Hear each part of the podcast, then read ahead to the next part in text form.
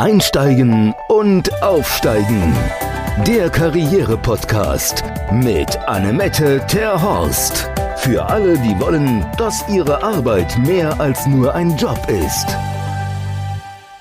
So, herzlich willkommen wieder bei Einsteigen und Aufsteigen. Ich bin Annemette Terhorst und äh, wie ich auch beim letzten Mal schon gesagt habe, jetzt haben wir vielleicht ein bisschen ernsteres Thema.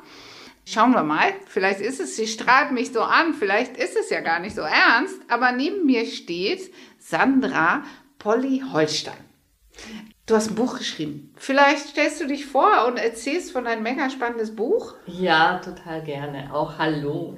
Ist so spannend, mal hier zu sein. Alles neu für mich. Also, ich bin die Sandra Polly Holstein. Ähm, mein Rufname ist einfach Polly.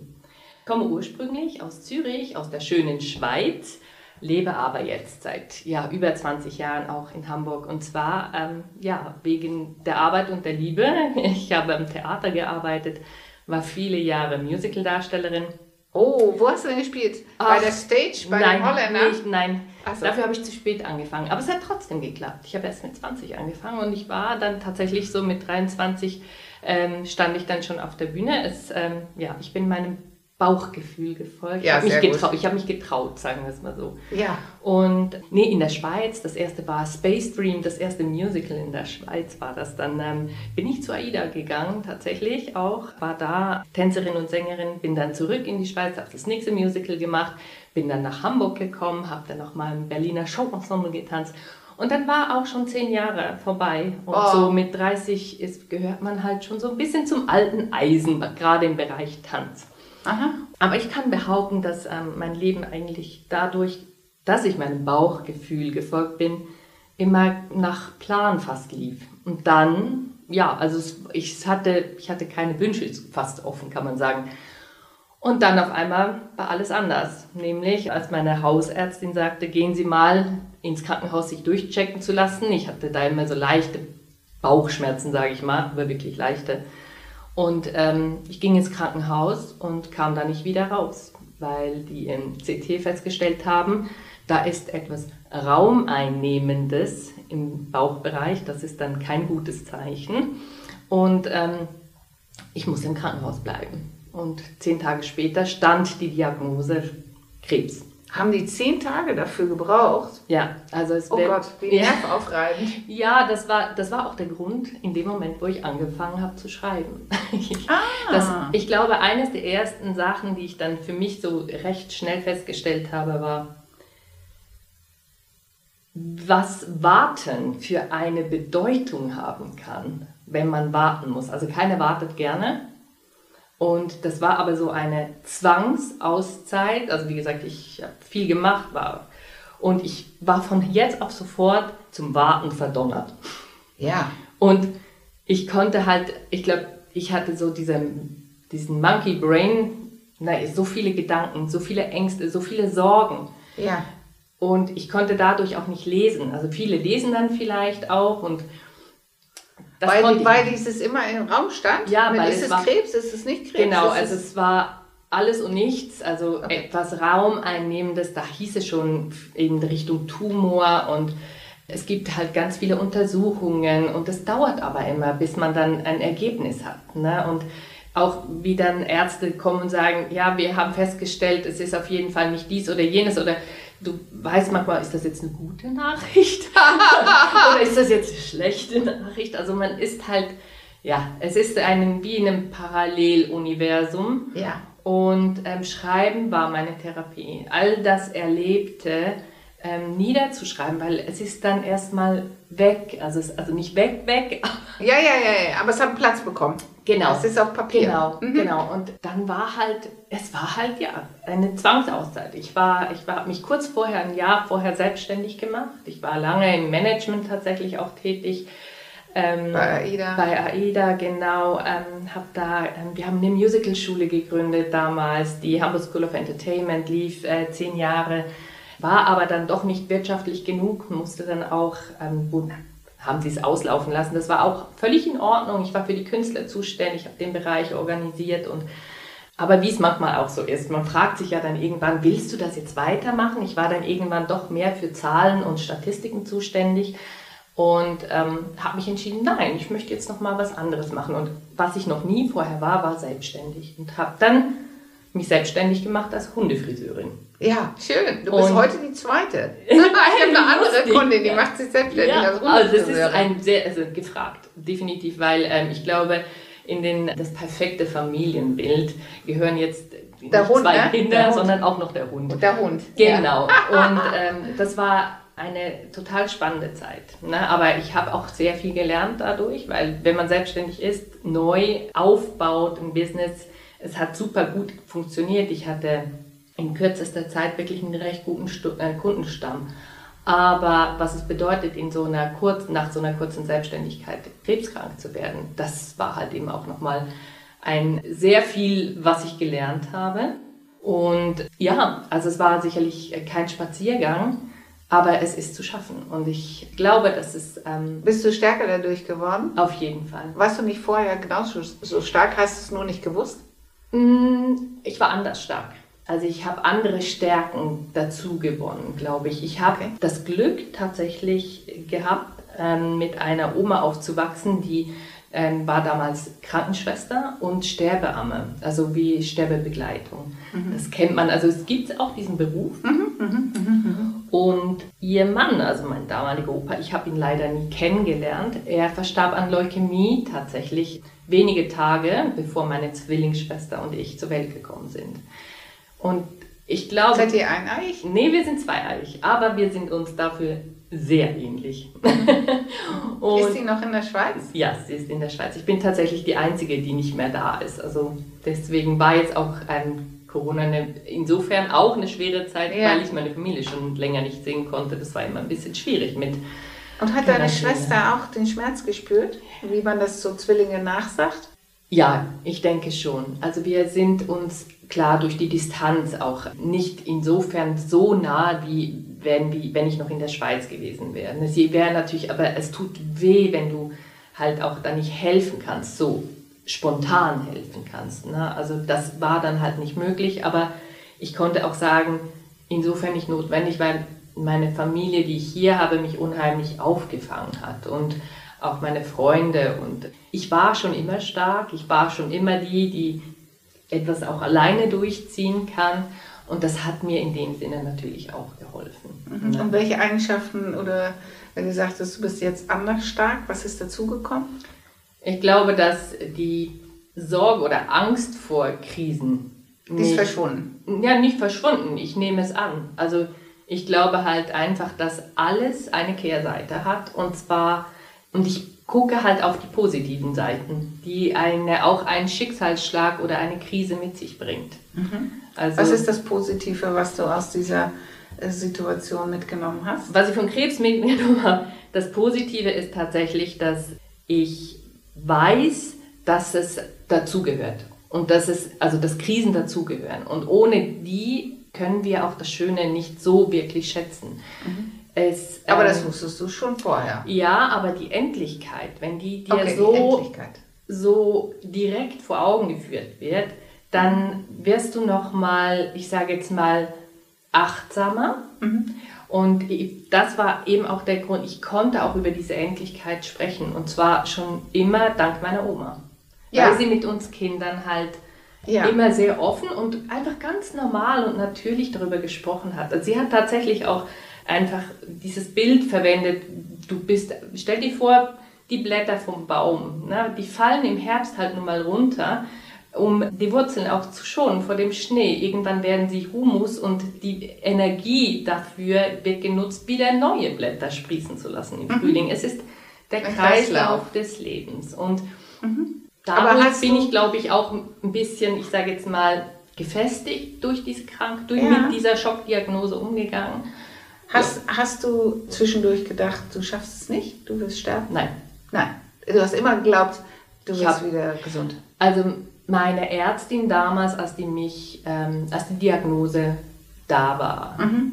endlich eben nach diesen zehn Tagen ja. ewiges Warten, ewiges Warten, hat mich dann nochmal angeguckt und meinte so, Frau Polly Holstein, Sie sind schwer krank. Haben Sie verstanden? Und ich dachte so, warum sagt sie das jetzt nochmal so? Liefere ich jetzt zu wenig Drama? Oder was ja, ist? wahrscheinlich. Ähm, weil ich als erstes nur gedacht habe, okay, und was machen wir jetzt dagegen? Also für mich war sofort klar, ja, also Okay, dann habe ich das. wir Strategie. Ich, ich, kann es, ich kann es jetzt nicht ändern, aber wie sieht der Weg aus? Da raus. Und der Weg hieß sofort am nächsten Tag Chemo. Chemo. Start. Also da habe ich auch das erste Mal überhaupt, eben ich habe, und das, dieses Thema Krebs ist etwas, was uns irgendwie immer jedem schon begegnet. ja, du sagst es, ne? Jeden zweiten inzwischen, oder? Ja, also es gibt laut Statistik trifft es in Deutschland schon jeden zweiten und die anderen sind beteiligt, also Ja. als Familie, als Ja. Freunde, als Ja. Kinder, als Eltern, also Ja. und sie sind auch betroffen und auch deren Ja. Leben verändert sich Ja. und da ist mir auch aufgefallen und ich hatte auch in meinem Leben schon den ein oder anderen Fall und viel, ich wusste aber viel zu wenig darüber. Ich wusste nicht, was es bedeutet, Chemotherapie. Was passiert da? Was ist ein Chemozyklus? Noch nie gehört. Aber es ist ja anscheinend immer anders. Es ist definitiv. Weil also, wir haben ja äh, vorher kurz darüber gesprochen, dass bei dir alle Haare ausgefallen sind. Meine Mutter äh, hat auch Krebs. Der, sie hat jetzt Knochenmarkkrebs und äh, sie hat Chemo, aber hat alle Haare.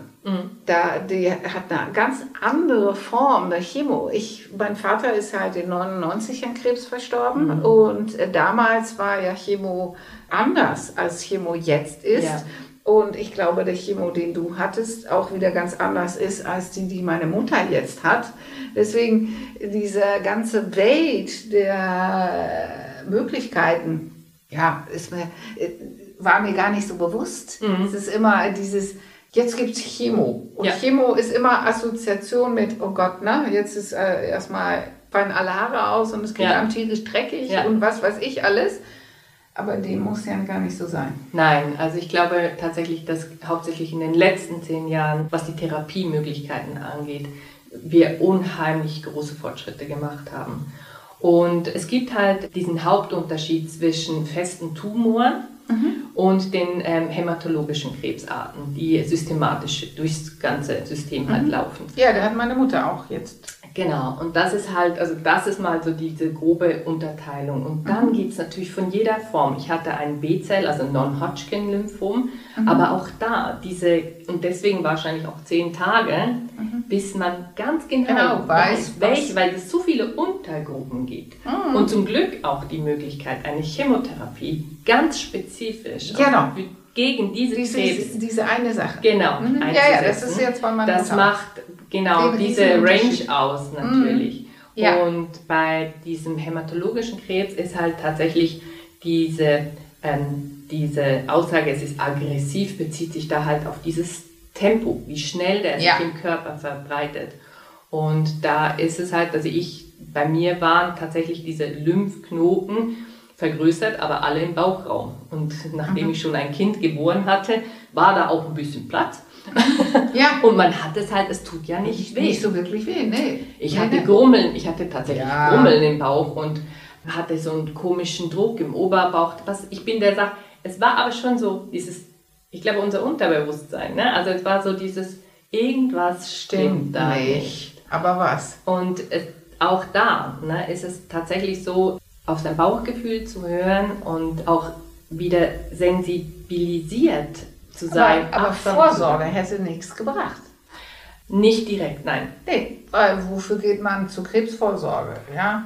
Nee. Ist ja nicht für die Sorte. Nee. Oder die, die meine Mama jetzt hat. Ja. Ist ja alles nicht. Nee. nee. Nee, so deswegen. Noch nicht. Sie sind dabei tatsächlich. Es gibt ähm, schon Studien, also die versuchen einen Bluttest tatsächlich Mhm, für eine große Menge von Krebsarten zu entwickeln. Mhm. Es gibt, glaube ich, ähm, wenn ich auf dem aktuellen Stand bin, auch schon die Möglichkeit, das als Selbstzahler zu machen. Diesen Bluttest. Mhm, Genau, aber es ist in der Entwicklung, dass das dann auch natürlich eine, eine Kassenleistung wird. Man muss aber Geduld haben, es geht aber voran. Und ich glaube, dass eine, mein Krebs war fortgeschritten, in dem Falle musste es auch eine relativ starke Chemotherapie sein. Sein. Und zwar sofort am nächsten Tag, weil eben dieses Es Genau. war halt dieses Tempo, hat Genau. er schon aufgenommen.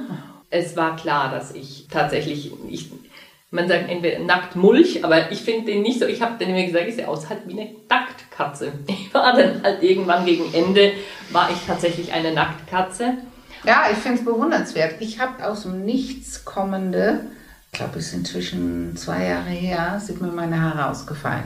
Oh. Und niemand wusste, wieso, weshalb und warum. Aber ich, wenn ich einmal meine Haare so angefasst habe, dann hatte ich die ganze Hand voll. Wovon jeder, Autsch. der das gesehen hat, gesagt hat, ouch. So, und das hat mich echt, ja, schlaflose Nächte. Äh, Natürlich. Wo, ja, aber auf der anderen Seite ist ja ohne Befund. Ich hatte auch keinen Krebs oder nix. Und dann denke ich mir, boah, bin ich jetzt so eitel, dass ich so an meine Haare hänge? Hm, weiß Aber ich wir sind, aber das ist, glaube ich, es ist ein Teil von uns. Ne? Also es ist tatsächlich so, dass ich, ich kann das total verstehen. Das wäre mir genauso gegangen. Wir, wir gehen ja nie davon aus, also keiner von uns geht davon aus, an Krebs zu erkranken. Und das ist ja auch gut so. ne? Also, aber wenn du in der Situation bist, dann wirst du halt natürlich, ich glaube, einfach auch als Selbstschutz auch ein bisschen pragmatischer. Aber es gibt auch viele, Mhm. Ja, das okay. ist natürlich meine, Ja. meine Art, damit umzugehen. Vielleicht auch meine Mutter war Friseurin. Ich war immer auch da schon. Ich wusste immer, die wachsen wieder nach, war immer sehr experimentierfreudig. Gut, Ja. Glatze trug ich da auch noch nie Nee, vorher. nee. Ja. Aber mir war klar, auch da, um, ich glaube, dieses Gefühl, das Ruder in der Hand zu haben, habe ich auch am Anfang der zweiten Chemorunde, es gibt ja acht, ich hatte acht Chemozyklen. Ja. Jeder Zyklus ging fünf Tage und dann alle 14 Tage. Also ich hatte immer eine Woche krankenhausfrei Ja. und eine Woche bin ich jeden Tag hingefahren und ähm, hatte dann die entsprechenden Chemotage. Ja.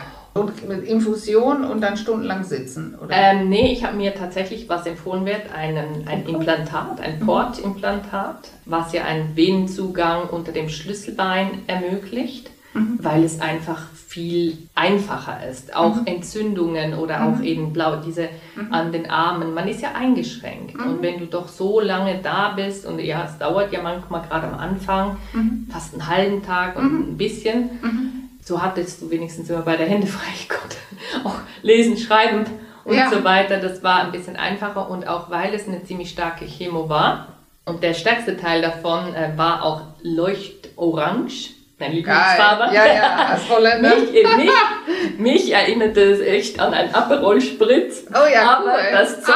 ich dachte immer so, man reiche mir bitte die Chemo. Ja. Aber das Zeug ist natürlich, wie wir es aus der Natur auch kennen, was ne, grelle Alarmsignalfarbe hat. Obacht, weil das Ja. kann auch Venenwände angreifen. Also hätte ich sonst immer diesen Arm während dieser Infusion Oh, ganz okay. still halten müssen.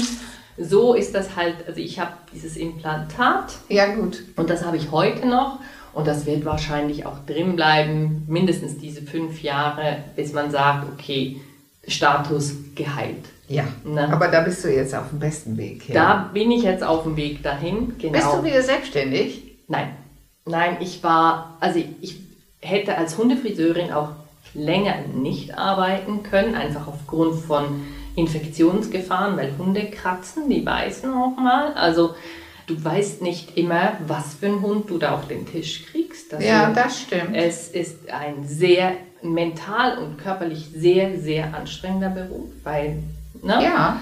dem Hund kannst du nicht erklären, warum er jetzt stillhalten muss, weil du mit sehr scharfen Geräten Millimeter an, nah an seiner Haut arbeitest teilweise. Ne? Also Ja. von daher war mir ziemlich schnell klar, da gehe ich nicht zurück. Ich hätte nochmal von vorne anfangen müssen. Ne? Das Studio war weg, die Kunden waren teilweise weg. Ja. Also, und diese Kraft Die war möchte nicht ich, da. ich möchte, ich, für mich war klar, ich werde sie auch nicht mehr aufbringen wollen. Okay.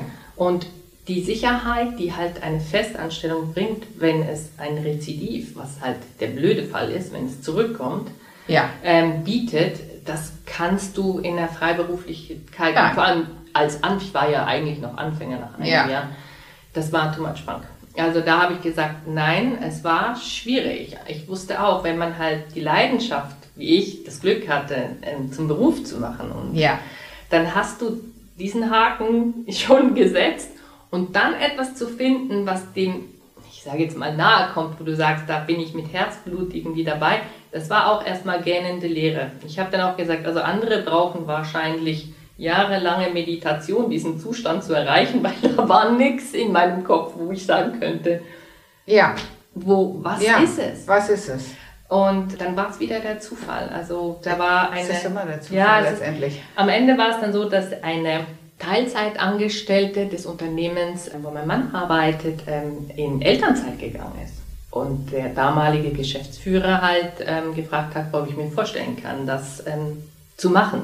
Ja. Erstmal, erstmal in halt befristet für die Elternzeit.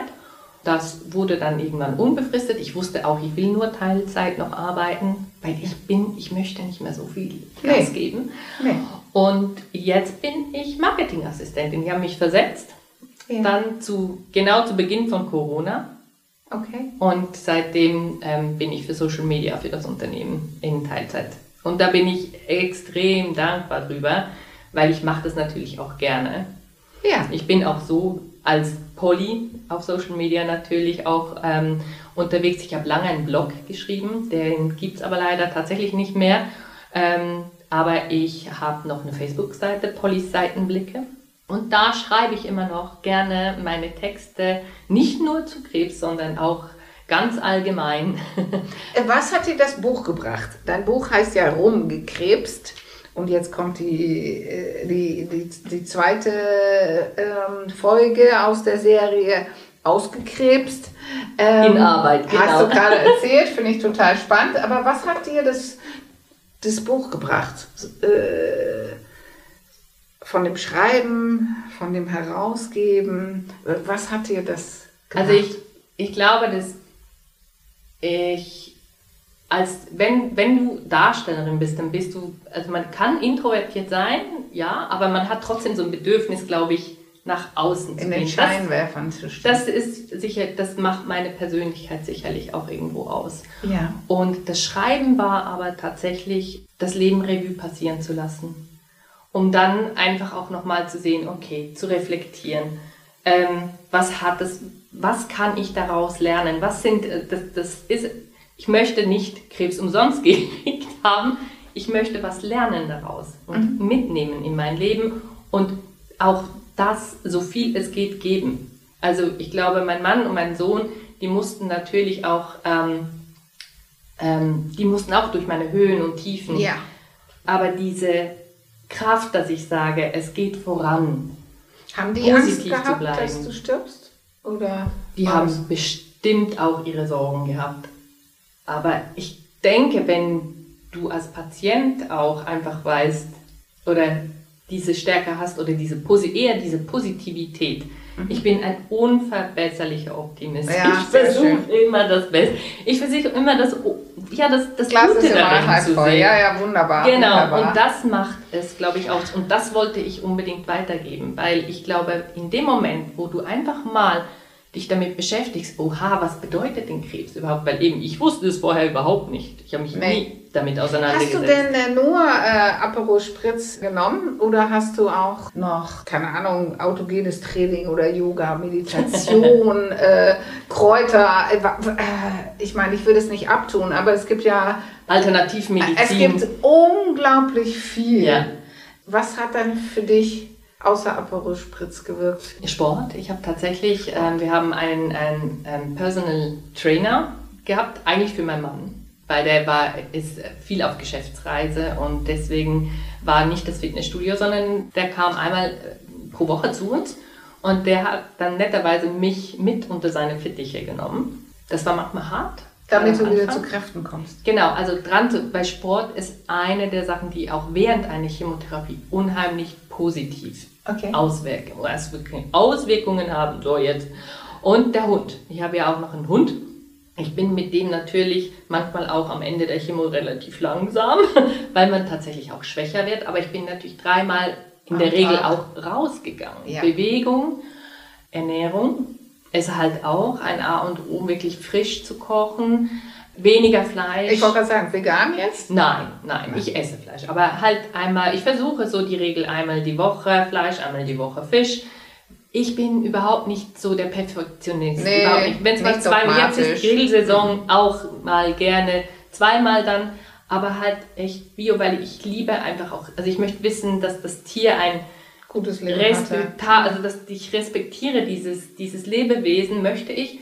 Ich bin ja auf dem Lande groß geworden. Ja. Unser Schulausflug damals in der vierten Klasse war auf dem Bauernhof einer Schlachtung zuzugucken. Stell dir das heute mal vor. Oh, das finde ich gut. Das sollte man viel mehr machen. Absolut. Ich finde das Wir wissen, wo das Essen herkommt. Natürlich, natürlich. Also ich Wir bin sind so, so Bauer Langerloh mit den Ich- Kindern ja, gegangen, ich wo bin die, so wie groß Kühe äh, gemolken Ja. werden, damit man sieht, wo die Milch herkommt. Ja, und Ja, das, ja. das ist etwas, was, glaube ich, auch wichtig ist, sich damit nochmal auseinanderzusetzen, sich die Zeit zu nehmen, zu kochen. Es war auch für mich lange Zeit so, wenn zwei Herdplatten gleichzeitig an waren, dachte, war bei mir schon ein bisschen, oh, Stress. Ich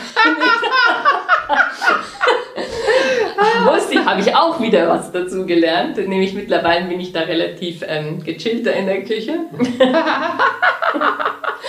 Und ja, also, und dann habe ich auch gelernt, dass ähm, man denkt dann, ja, aber wenn ich, ich hatte auch mal eine Zeit lang aus Stress, glaube ich, auch die ganzen Versicherungsgeschichten haben mich unheimlich gestresst, sich mit der Krankenkasse auseinanderzusetzen, sich mit der Rentenversicherung auseinanderzusetzen, was da auf einem zukommt, das ist auch nicht als ehemaliger Darsteller, es war nie ein Steckenpferd von mir. Nee, nee.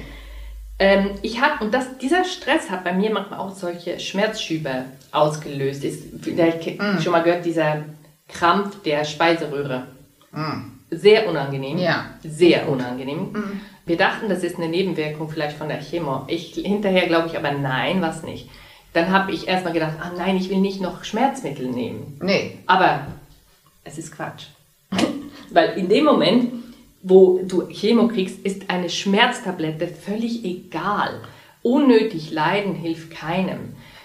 Also das ist wirklich in dem Moment auch sofort eine Paracetamol zu nehmen oder auch zwei, um dann eben wieder zur Ruhe zu kommen, damit der Schmerz nachlässt, macht einfach Sinn. Und diese Begleitmedikamente, die es heutzutage gibt gegen Blasenschwäche, gegen Übelkeit und, und, und, die helfen aber einfach auch diese Chemotherapie wirklich nicht über der Kloschüssel hängend zu überstehen. Ich konnte, ich ging einkaufen, ich ging zu Veranstaltungen, ich, Yoga im Park, im Volkspark war ausgeschrieben, dachte ich, habe ich noch nie gemacht, probiere ich aus. Klar, die Leute sind erstmal so ein bisschen, wenn da so eine Nacktkatze ankommt, so, oh, also, ne, die sind natürlich ein bisschen geschockt. Und du lernst aber auch Mitgefühl, also Verständnis zu haben, aber das ist der erste Moment nur. Und danach, du machst es für dich Genau. und am Ende war ich auch noch in einem Konzert. Also das kann man machen, muss man nicht, aber es, ich möchte damit einfach auch klar machen, diese immer noch weit verbreitete Vorstellung, die Diagnose Krebs ist ein Todesurteil und Chemo ist Dreckszeug. Ähm, wenn man gesund ist, ja. wenn man krank ist, Ist. ist das das, was dir hilft zu überleben. Und bei Alternativmedizin, ich hatte keine Zeit, mich darum Nein. zu kümmern und mich damit auseinanderzusetzen. Ich bin aber auch ein Schulmedizinkind von Anfang an aufgewachsen damit. Das Wichtigste, glaube ich, ist auch wirklich, den Ärzten zu vertrauen. Also du, du musst für dich wissen, das ist das Richtige. Ja. Und ähm, dann sind halt eben dann auch nicht zu viel auf andere hören, die Oh, nee. vermeintlich helfen, vermeintlich Genau. sicher helfen wollen, aber manchmal verunsichert das dann Genau. auch eher. Das ist immer so, egal welches Thema. Man denkt, das wür- würde helfen, das merke ich ja, wenn Menschen ihren- Job verloren haben Mhm. und dann auch sich von allen Seiten Impulse holen. Ja, der eine sagt links rum, der andere rechts Mhm. rum. D- Man verliert dadurch den Weg. Mhm, Ja, ja, man wird verunsichert. Und es Ja. ist ja eine Ausnahmesituation. Wir Ja. sind in einem Ausnahmezustand und umso wichtiger ist es, glaube ich, da einfach auch dieses Vertrauen, was man dann dem oder dem Arzt gegenüber hat, einfach zu unterstützen, nicht zu hinterfragen, sondern zu sagen, wenn das, das für dich das Richtige ist, go for it, dann unterstützen kann man in ganz vielen Bereichen des Lebens nachher auch, während der Chemo. Ne? Also das ist auch Hilfe von außen anzunehmen und zu sagen, sind meine Tiere versorgt, wenn es mal länger geht, nicht, dass du während den Chemotagen Ja. sozusagen auf die Uhr gucken musst, weil manchmal war die Lieferung verspätet und dann kommst du rein, noch keiner ist angestöpselt und du weißt, oh, dauert wohl noch ein bisschen und dann sind die drei Stunden später. Und dann möchtest du nicht diesen Stress noch haben im Hinterkopf. Da kann man unheimlich viel machen, dass du dann auch diese Zeit weißt, du brauchst dich nur um dich zu kümmern. Diese Gelassenheit, die du jetzt am Tag legst, hattest du die immer schon? Ich glaube, das ist ein Teil, den ich, den ich durch diese Chemo durch, mitgenommen habe. Ich habe viele, das ist auch so, ich habe Menschen, die man da kennenlernt. Also keiner würde glauben, weißt du, dass dir so wie ein bisschen schwerfällt, nach der Chemo Abschied zu nehmen. Das ist so, also du lernst Menschen kennen und zwar auf eine, eine verbundene Art und Weise, weil man teilt ein Schicksal und das ja. verbindet.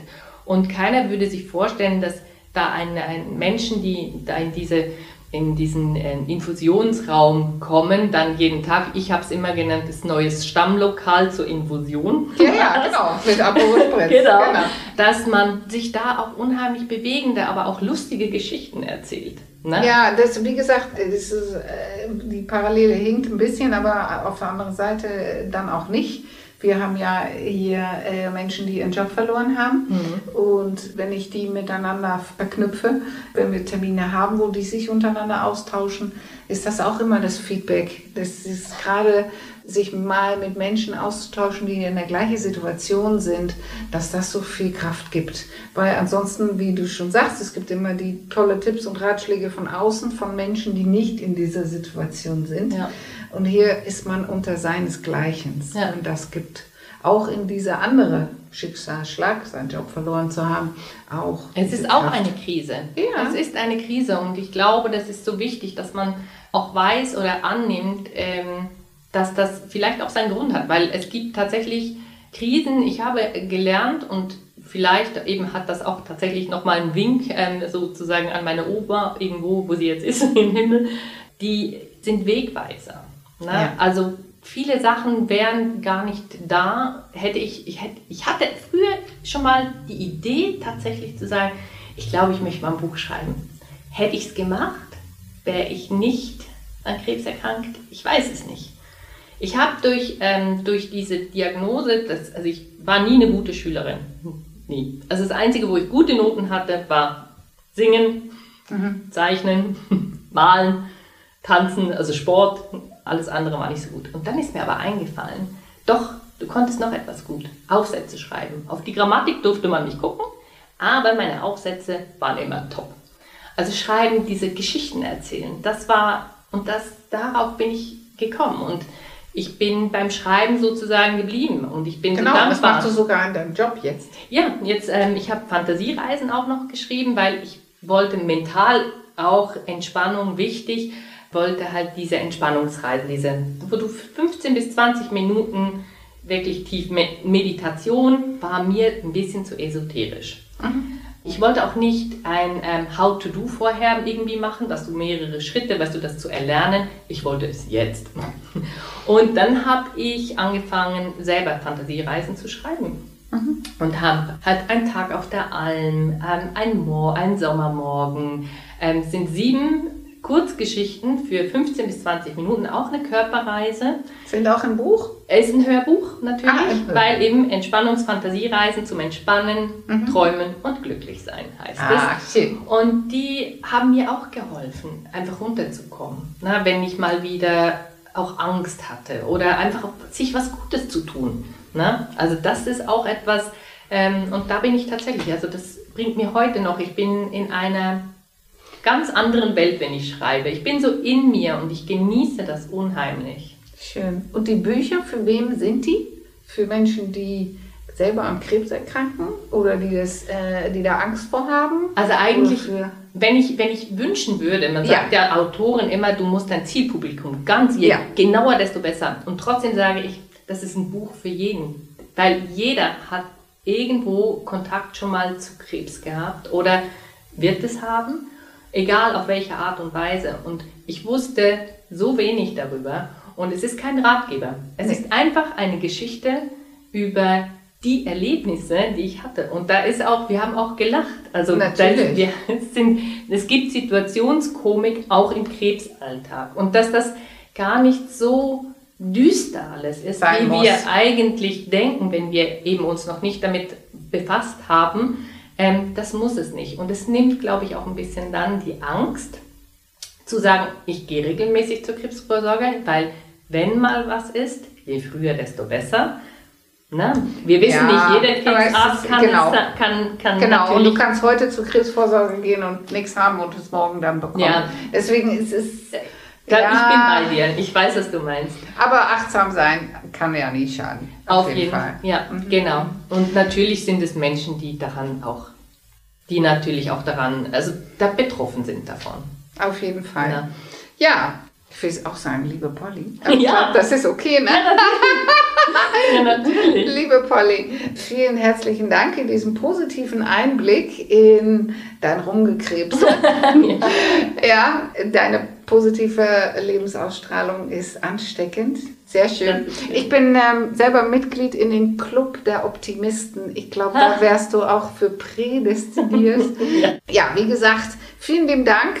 Und äh, ja, für den Podcast sagen wir ja jetzt vielen lieben Dank. Und wenn ihr noch mehr wissen wollt und diese tolle Bücher und das auch das, äh, die, das Hörbuch, alles unten in den Show Notes. Ja, und ich, ich bin mir sicher, ein Buch oder ein Hörbuch für unsere Zuhörer als Kleinigkeit zum Verschenken für eine gute Geschichte oder für irgendwas anderes? Auf jeden Fall. Also das mache ich natürlich super, super gerne. Das finde ich toll. Schreib uns ne, info at econex.de und ähm, wenn ihr noch Fragen habt an Polly, wie sie äh, diese weiterhin tolle Einstellung zu diesem Thema hat, wenn ihr Fragen habt, jederzeit gerne, denke ich. Äh, auf jeden Fall. Auf jeden Fall.